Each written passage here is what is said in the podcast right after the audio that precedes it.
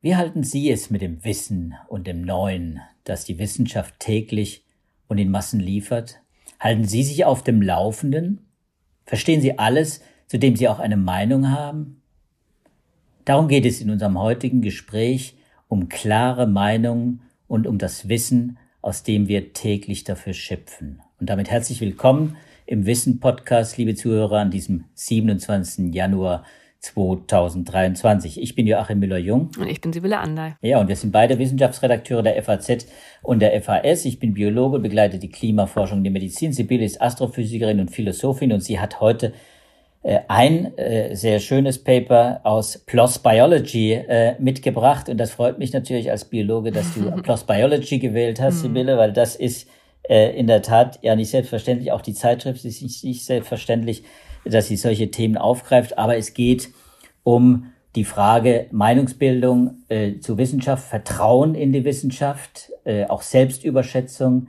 Ich habe es in der Einleitung schon angekündigt. Dieses Paper äh, dreht sich äh, um zwei wissenschaftliche Themen aus dem Bereich Medizin und Biologie. Deswegen erwähne ich das jetzt mal kurz. Es geht mhm. um Gentechnik und es geht um Impfung. Und das sind natürlich beides auch sehr aktuelle Themen und äh, Themen, die uns langfristig auch beschäftigen und in dem natürlich äh, dieses Problem, dass wir alle, äh, ja, mit dem wir uns alle beschäftigen müssen, nämlich äh, auch Falschinformationen, äh, auch der Umgang mit Meinung äh, und faktischem Wissen, das Auseinanderhalten, das ganz wichtig ist und eben auch die Frage, wie viel Expertenwissen braucht man überhaupt, um um sich eine Meinung bilden zu können. All da, um all das dreht es sich. Aber genau. vielleicht solltest du mal kurz erklären, was, was dieses Paper, was, äh, was uns das äh, sagt. Sehr gerne. Und freut mich natürlich sehr, lieber Joachim, dass du dich über dieses Thema freust. Das habe ich mir schon gedacht, denn gerade auch die Gentechnik, die entsprechenden Technologien, Fragen der Impfung, das sind ja alles Themen, die dir sehr am Herzen liegen. Und das Thema ähm, der Missinformation, der Falschinformation, der Desinformationskampagnen, das ist ja etwas, das uns beiden sehr am Herzen liegt und uns beide schon lange Zeit beschäftigt. Bevor es losgeht und bevor ich das Paper zusammenfasse, ähm, möchte ich noch einen kurzen aktuellen Hinweis loswerden. Den gab es schon in der letzten Woche, in dieser Woche nochmal. Wir sind nämlich gerade im FAZ Podcast Team daran interessiert, wer uns eigentlich zuhört. Wir wollen unsere Zuhörer etwas besser kennenlernen und deshalb findet gerade eine große Podcast-Befragung statt. Den Link zu der Umfrage, den posten wir in unsere Show Notes und für alle, die mitmachen, gibt es sogar auch etwas zu gewinnen. Wir verlosen zehn exklusive FAZ in ihr Kopfhörer und zwar bis zum 28. Februar 2023. Also das ist momentan die Besonderheit eine Umfrage. Genau, aber heute geht es vor allem, wie gesagt, um dieses Paper aus PLOS Biology. Der Titel ist People with more extreme attitudes towards science have self-confidence in their understanding of science, even if this is not justified. Also übersetzt, Menschen mit sehr extremen Einstellungen gegenüber der Wissenschaft sind sehr selbstbewusst in Bezug auf ihr Verständnis von Wissenschaft, sogar wenn das nicht gerechtfertigt ist. Und insofern ist der Titel des Papers schon im Grunde die Hauptthese, die auch darin untersucht wird. Es ist eine Arbeit britischer Wissenschaftler größtenteils, ähm, vor allem auch tatsächlich Genforscher. Die Arbeit ist ähm, finanziert von der Genetic Society. Du hattest es schon ja erwähnt, es geht um die Einstellung eben solchen wissenschaftlichen ähm, Inhalten und Technologien gegenüber. Ähm, die Arbeit ist erschienen am 24. Januar, ist also wirklich brandneu und die These ähm, hat im Grunde zwei Stufen. Das eine ist, ähm, dass tatsächlich diejenigen, die eine besonders extreme Einstellung haben, selber denken, dass sie sich ganz gut mit der Wissenschaft auskennen. Also eine Korrelation von extremen Einstellungen mit subjektivem Wissen beziehungsweise der Einschätzung des eigenen Wissens. Das ist der erste Stuf, die erste Stufe. Und die zweite Einstufung, ähm, das zweite Experiment ist dann die Frage, inwiefern diese subjektive Einschätzung des eigenen Wissens tatsächlich mit objektivem Wissen korreliert. Also wenn man selber denkt, man kennt sich schon ganz gut aus, kennen sich die Leute dann auch wirklich so gut aus. Und das sind diese beiden ähm, Schritte, die in dieser Arbeit geprüft werden. Und zwar anhand von Interviews, von Abfragen. Mehr als 2000 zufällig ausgewählte Erwachsene aus UK, aus äh, Großbritannien, wurden dafür befragt, ähm, eine bezahlte Studie, um Vorauswahleffekte zu vermeiden, dass nur die mitmachen, die vielleicht sowieso schon diesen Themen positiv gegenüber eingestellt sind. Und ähm, ja, das, was dabei rauskam, ähm, war tatsächlich ähm, eine Reihe von Thesen in Bezug darauf, was man gegen Desinformation machen kann. Denn das Erste, was man natürlich denken würde, ist, ähm, ja, Menschen lehnen vielleicht deshalb Wissenschaft ab, wissenschaftliche Technologien, weil sie einfach davon keine Ahnung haben und weil sie Angst vor dem haben, was sie nicht kennen. Das wäre so die erste These, die einem vielleicht als Erklärung in den Kopf kommt. Das ist ja einfach so die geläufigste eigentlich, äh, die, die man immer wieder hört und die auch intuitiv ist. Man muss aber, glaube ich, auch dazu sagen, es geht bei dieser Studie eben nicht nur um Ablehnung, sondern es geht auch um extreme Zustimmung. Finde genau. ich ganz interessant bei dieser ja. Studie, dass man eben beide Pole verwendet hat. Genau, also es geht um extreme Einstellungen, die können positiv oder auch negativ sein. Ähm, und dass es diese Angst vor dem Fremden ist, vor dem, was man nicht versteht und nicht kennt, das ähm, versucht diese Studie zu widerlegen, einfach durch die Beobachtung, dass die Menschen sehr wohl der Meinung sind, dass sie sich gut auskennen und eine Vorstellung davon haben, was in den Wissenschaften passiert. Und ähm, ja, im ersten Schritt dieser Experimente ähm, wurde genau das erstmal überprüft, also die Stärke der Einstellung, inwiefern die positiv korreliert ist mit dem subjektiven Verständnis. Und das haben sie erstmal über die Abfrage der Einstellung äh, getestet. Das waren im Wesentlichen zwei Fragen, äh, wo die Zustimmung überprü überprüft wurde. Die erste Frage, ähm, die nennen Sie die Hype-Frage, also inwiefern stimmen Sie der Aussage zu, dass viele Aussagen über den Nutzen der Genwissenschaften stark übertrieben sind? Das war die erste Frage. Und die zweite Frage, inwiefern stimmen Sie zu, dass man denjenigen, die für die Entwicklung in den Genwissenschaften verantwortlich sind, nicht vertrauen kann, dass sie im Sinne der Gesellschaft handeln. Also die Vertrauensfrage, Hypefrage und Vertrauensfrage. Das waren die beiden Fragen zur Einschätzung. Und darüber haben sie erstmal versucht nachzuweisen oder ja, zu quantifizieren, wie stark diese Menschen ähm, in ihren Einstellungen gegenüber der Wissenschaft sind. Und auf der anderen Seite haben sie das subjektive Verständnis abgefragt äh, anhand eines Fragebogens, wo dann so Fragen drin standen, wie wie gut schätzen Sie Ihr Verständnis von Wissenschaft allgemein ein?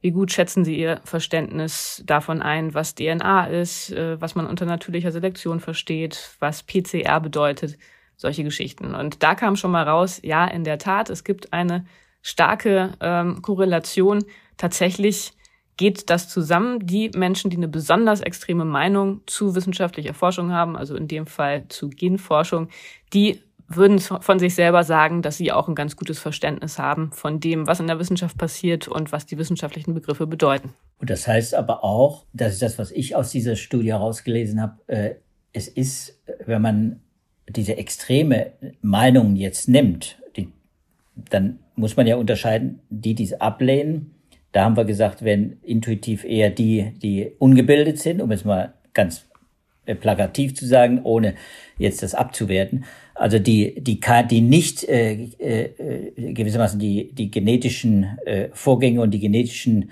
äh, Probleme oder Nicht-Probleme, die es gibt, auch wirklich verstanden haben. Äh, das sind äh, gewissermaßen die Ungebildeten, die das ablehnen und die anderen sind dann die, die zustimmen. Genau, also aber die, das die, gebildet, die, gebildet, die Gebildeten sind die, die zustimmen. Und das stimmt offenbar nicht. Ne? Genau, aber an der Stelle, also das soweit ist man nach Schritt eins noch nicht. Bei Schritt eins weiß man erstmal nur, diejenigen, die eine starke Meinung haben, haben auch das Gefühl, dass sie sich gut auskennen. Jetzt ist dann die nächste Frage, stimmt das denn auch, ob sie sich gut auskennen? Und das war dann der zweite Teil des Experiments. Da wurde dann tatsächlich auch das Wissen abgefragt. Da mussten die Teilnehmer wahr falsch Anfra äh, wahr falsch Fragen beantworten. Also zum Beispiel sowas wie, stimmt es, dass der gesamte Sauerstoff, den wir atmen, von den Pflanzen kommt? Stimmt es, dass alle Tiere und Pflanzen DNA haben? Stimmt es, dass Covid von Bakterien übertragen wird? Und anhand solcher Fragen wurde dann eingeschätzt, kennen sich die Teilnehmer wirklich gut aus? Und dann konnte tatsächlich ähm, bestätigt werden, was du jetzt gerade schon gesagt hast. In der Tat scheint es so zu sein, dass diejenigen, die sehr skeptisch der Wissenschaft gegenüber eingestellt sind, also die sehr negative Einstellung in Bezug auf, in diesem Fall, die Genwissenschaften äh, pflegen, das sind tatsächlich diejenigen, die sich rein objektiv mit dem Inhalt der Wissenschaft nicht so gut auszukennen scheinen. Und das haben sie dann auch nochmal umgedreht und geguckt, ob man auf der Grundlage des Abschneidens bei diesen objektiven Wissensfragen auch vorhersagen kann, wie die Einstellungen sind. Also haben dann nochmal Fragen gestellt ähm, zu der Einschätzung des Nutzens von genmodifizierter Nahrung zum Beispiel und um nochmal ein anderes Thema reinzubringen, auch in Bezug äh, auf die Impfung, also die Einstellung den Impfungen gegenüber abgefragt. Und auch da bestätigte sich die Menschen, bei denen aus den Fragen hervorging, dass sie eben nicht so ein hohes Maß an wissenschaftlicher Vorbildung haben. Das waren genau die, die Impfung und den genmodifizierten Nahrungsmitteln sehr skeptisch gegenüberstanden. Also kann man ja doch äh, schon schließen, äh, das, was man eigentlich vermutet hat und was zum Beispiel aus dem Eurobarometer ja auch so ein bisschen hervorgeht, wenn man den mal auswertet, äh, wo Leute ja auch befragt werden nach Vertrauen in die Wissenschaft, nach Zustimmung und Ablehnung und so weiter, dass diejenigen, die sich informieren, deswegen meine ich, es hat eben etwas auch mit Informiertheit zu tun, die informiert sind und dann ein Verständnis entwickeln, dann auch eine, ja, mehrheitlich, also tendenziell eher positive Meinung auch über das Thema haben. Ne? Ja. Ist das richtig? Das haben sie tatsächlich gefunden, wobei sie aber auch einschränken. Also sie haben es dann in einem dritten Schritt in dem Experiment nochmal aufgeweitet und haben dann auch geguckt, inwiefern die Qualität der Antworten und die Qualität der Einstellung mit anderen demografischen Faktoren zusammenhängen. Also sowas wie Alter und Bildung, politische Einstellung und so weiter. Und da haben sie gesehen, das ist ähm, dann in manchen Fragen, gerade bei denen, die sehr politisch werden, tatsächlich nicht mehr ganz so einfach zu sagen, weil dann andere Faktoren auch sehr wichtig werden. Also zum Beispiel beim Fra bei der Frage nach der Impfung, da haben sie gesehen, dass das sehr stark vom Alter abhing. Also junge Menschen waren da sehr viel zögerlicher als ältere Menschen. Und insofern natürlich auch ein wichtiger Punkt, der aber auch natürlich klar ist. Das Ganze ist ein sehr komplexes Problem, bei dem viele Faktoren eine Rolle spielen. Es ist nicht nur die Vorbildung, aber es ist schon auch die Vorbildung. Und ähm, es geht aber natürlich in beide Richtungen und das schreiben Sie auch am Anfang. Ähm, es gibt natürlich auch Fälle von sehr gut informierten Wissenschaftlern, die aber dann irgendwann sozusagen falsch abbiegen und eine Falschinformation in ihr Weltbild integrieren und dann auch wiederum dem Mainstream gegenüber skeptisch sind. Das gibt es auch. Und dann gibt es auch andere, ähm, die vielleicht ähm, ja gerade gar nicht unbedingt so selbstbewusst sind, aber dann trotzdem in die falsche Richtung schauen. Also die Frage ist ja immer, inwiefern bei diesem Punkt der Dunning-Kruger-Effekt relevant ist. Das ist ja ein Effekt, genau. den viele kennen.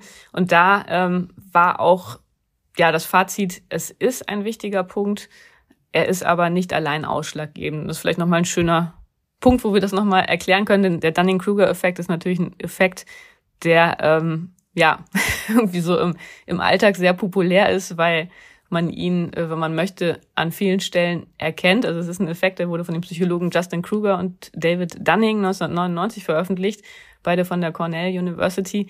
Äh, kurz zusammengefasst die These, dass inkompetente Individuen zu Selbstüberschätzung neigen und ähm, das einfach daher kommt, weil man zur Einschätzung der eigenen Leistungen und der Leistungen anderer Menschen schon ein ganz großes Maß an, an Kompetenz braucht. Und wenn einem sogar die Kompetenz fehlt, dass man gar nicht sieht, wie kompetent andere sind, wie gut andere sind, was man überhaupt können könnte, dann ist man sehr, sehr schnell bei der Selbstüberschätzung. Und das ist natürlich ein Effekt, der damit verwandt ist, der da auch mit reinspielt, aber der nicht alles erklärt, das äh, betonen die Wissenschaftler immer wieder. Das ist ja nicht alles erklärt und da frage ich mich nämlich dann auch, diese Gruppe derjenigen, die ist ja besonders interessant, äh, die ablehnen. Also die die Gentechnik ablehnen als Instrument äh, in der Grüngentechnik, also um Lebensmittel zu erzeugen oder wo auch immer. Äh, die dies radikal ablehnen, die müssen wir ja davon ausgehen, dass sie weniger von der Sache verstehen, weil es in der Tat ja zum Beispiel bei der Gentechnik gibt es ja wenige Studien äh, oder wenige seriöse Studien, die einen klaren, äh, wie soll man sagen, die ein klares Schadenspotenzial, also eine klare negative im Hinblick jetzt auf die Gesundheitsgefährdung zum Beispiel klare negative Ergebnisse äh, bringen. Im Gegenteil, die, die große Masse der, der, der Studien zeigt ja auch gentechnisch veränderte Pflanzen, Nutzpflanzen, die sind ja zum großen Teil eben schon in, äh, äh gewissermaßen auf dem Markt die sind ungefährlich. So, und dieses äh, Thema Ungefährlichkeit von, von äh, gentechnisch veränderten Pflanzen, das, das kriegen wir ja gar nicht aus der Welt, weil eben auch äh, obwohl es äh, noch keine, noch, obwohl es noch keine äh, großen Gefahren nachgewiesen wurden, weil es eben auch ein Großteil der Bevölkerung, das muss man einfach sagen, und auch der Politik natürlich davon überzeugt ist, aus Vorsorgegründen oder eben aus einem subjektiven Wissen heraus,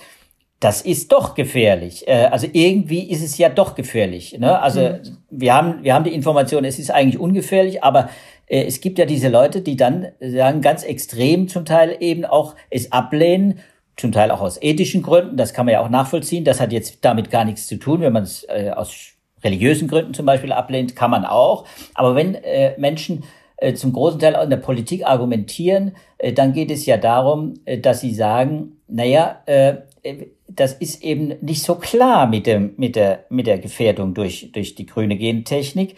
Äh, und das ist ja eigentlich nicht der wissenschaftliche Konsens. Der wissenschaftliche Konsens, diejenigen, die mit, mit den Pflanzen arbeiten, der sagt im Moment, wir haben noch keine negativen, keine großen negativen Nachteile, also Gefährdungen durch äh, grüne Gentechnik erlebt oder jedenfalls nicht dokumentiert in den Studien. So, und äh, jetzt kommt eben diese Gruppe und die interessiert mich besonders. Wie, warum gibt es trotzdem eine Gruppe, die ganz hartnäckig, die, diese extreme Ablehnung, die extreme Ablehnung, die aber dann trotzdem vorgeben, alles zu wissen über die Wissenschaft, alles zu wissen auch über die Gen, mhm. äh, über diese äh, Genforschung. Das ist ja eine interessante Gruppe, weil mhm. äh, das ist ja eine Art von kognitiver Verzerrung, die kommt eben diesem Dunning-Kruger-Effekt ja sehr nahe, mhm. äh, dass man, dass man davon ausgehen muss, das ist eine Art von, sagen, von Realitätsverschiebung. Also wenn ich sage, man, man lehnt äh, gewissermaßen den Mainstream, den Konsens in der Wissenschaft ab, weil man überzeugt ist, es ist eben anders, als die Wissenschaft behauptet. Und, und,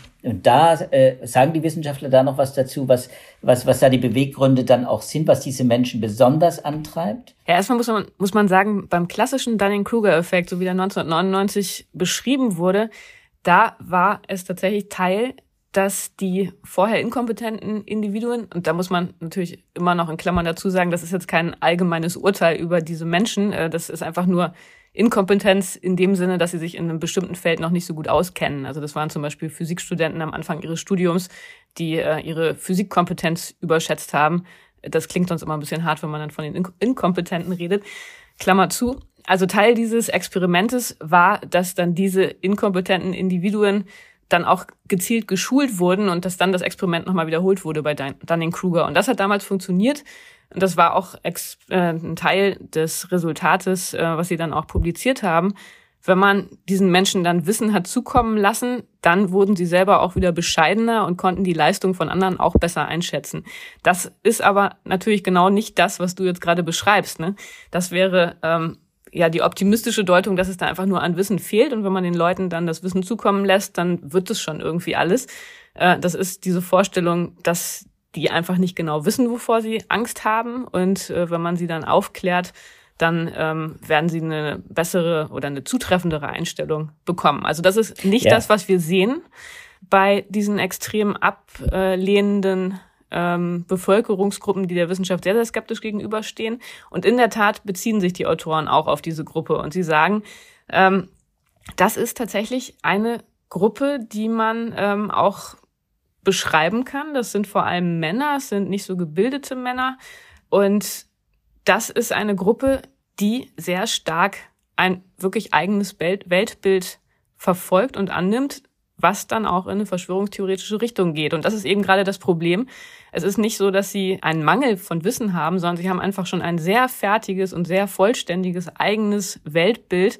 Und insofern ähm, ist die falsche Herangehensweise, ihnen etwas, äh, ihnen neues Wissen zur Verfügung stellen zu wollen, sondern man muss sie irgendwie dazu bringen, dass sie ihr Selbstbild hinterfragen. Und da ist der Vorschlag der Autoren, dass man sie einfach fragt. Dass man sie fragt, was sie für ein Verständnis von Wissenschaft haben, ob sie einem erklären können, wie das alles funktioniert.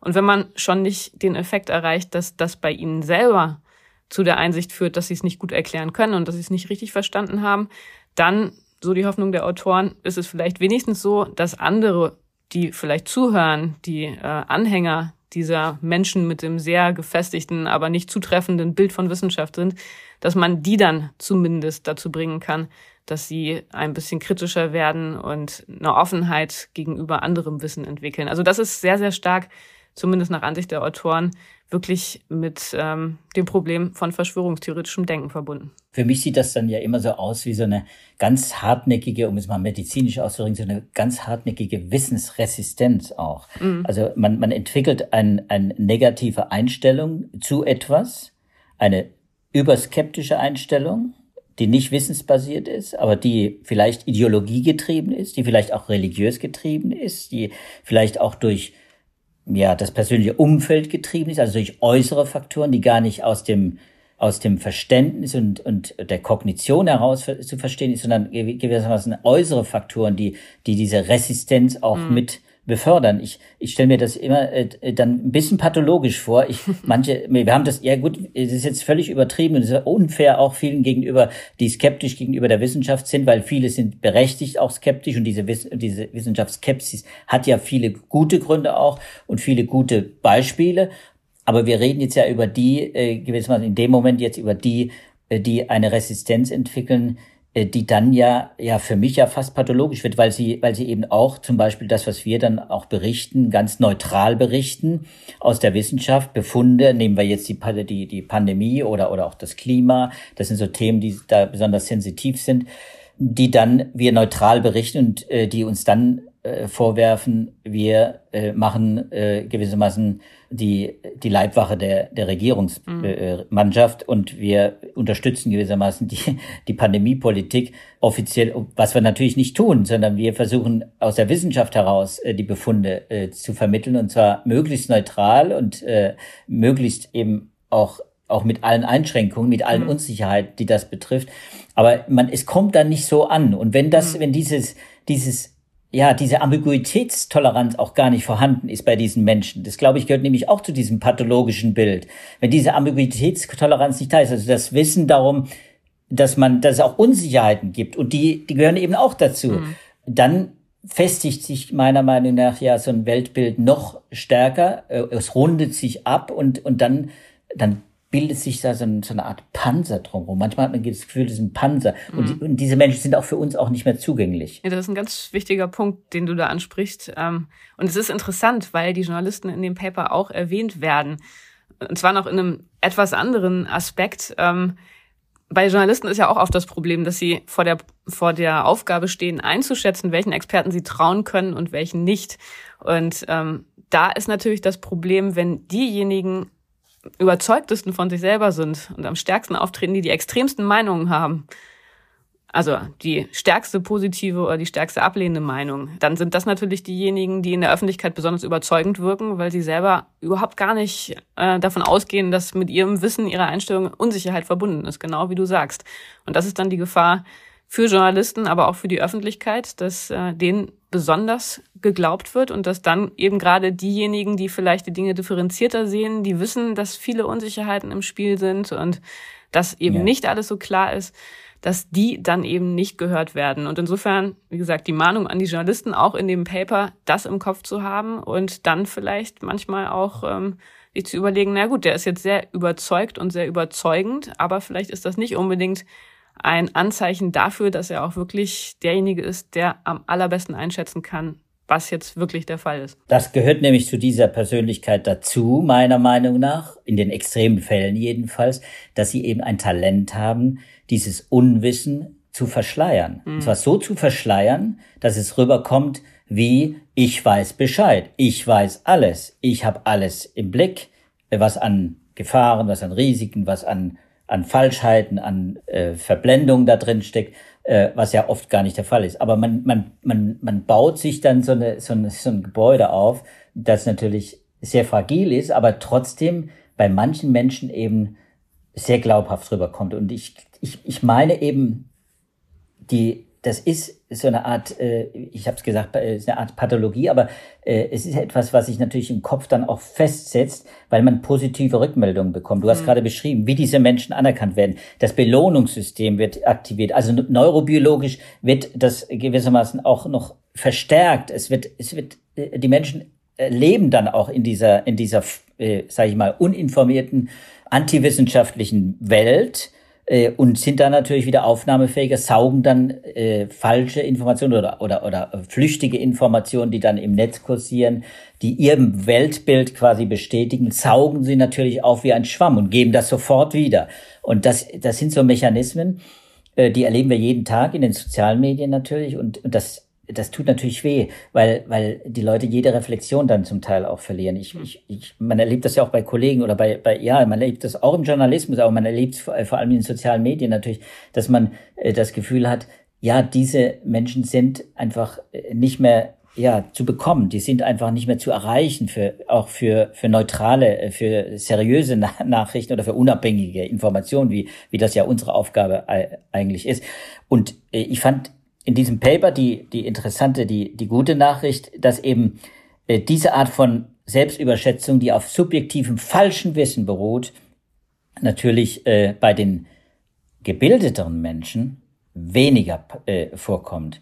Und das heißt also Bildung, ja, Bildung und äh, Verständnis, Informiertheit, das hat natürlich schon einen Nutzen es geht nicht nur um Ideologie und, und, äh, und Blasenbildung und sowas, sondern es geht immer noch auch um, um Informiertheit und Verständnis und Vermittlung. Und äh, das schafft Vertrauen in die Wissenschaft. Der Wissenschaftsbarometer hat das ja auch vor einiger Zeit. Mhm. Wir haben darüber berichtet auch, nochmal äh, klipp und klar gemacht. Die, die unter denen, die Vertrauen in, in die Wissenschaft entwickeln, sind immer, immer schon mit unterschiedlichem Niveau, aber sind natürlich die mit einem relativ hohen formalen Bildungsniveau, also Schulabschluss, formalen Bildungsniveau immer noch am, am höchsten. Und äh, da sieht man, dass das eben etwas bringt, wenn die Leute lesen, es verstehen wollen, es auch mhm. verstehen tatsächlich, dass da dann auch eine, die Meinungsbildung eine, ja, aufgeklärtere ist als, als bei den anderen. Genau, und das ist auch nochmal das Schlussfazit in diesem Paper, dass man aber auch immer im Kopf haben muss,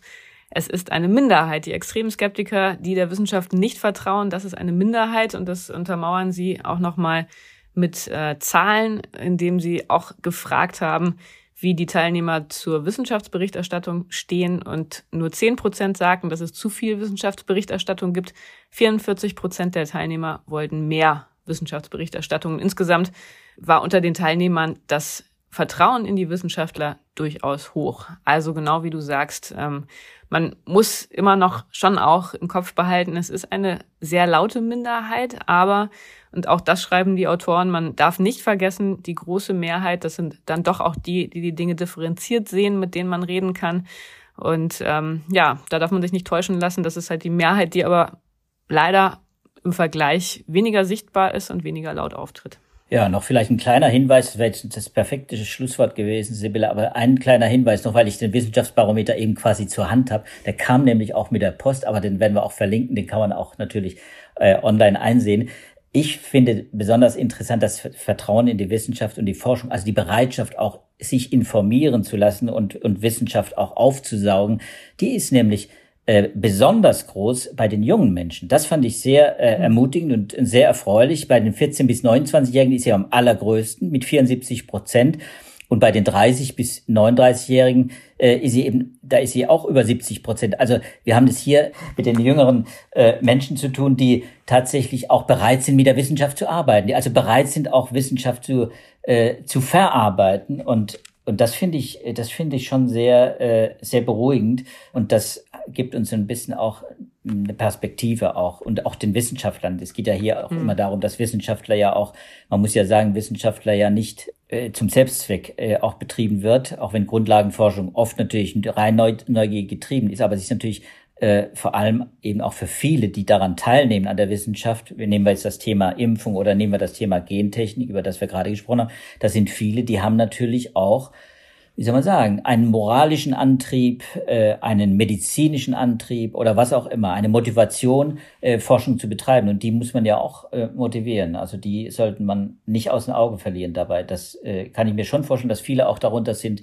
die sich oft die Stirn äh, runzeln und oder oder oder auch am Kopf kratzen und sagen, wie kommt es äh, zu solchen abwegigen Meinungen, äh, wenn die Wissenschaft doch etwas völlig Gegenteiliges sagt. Das ist auch ein schönes Schlusswort. Aber bevor wir uns verabschieden, nochmal der Hinweis auf unsere große Podcast-Befragung. Den Link finden Sie in unseren Show Notes und wir würden uns sehr freuen, wenn Sie uns über diesen Weg mitteilen, wie sehr Sie mit unserem Podcast zufrieden sind, was wir noch besser machen können, was Sie sich wünschen und so weiter.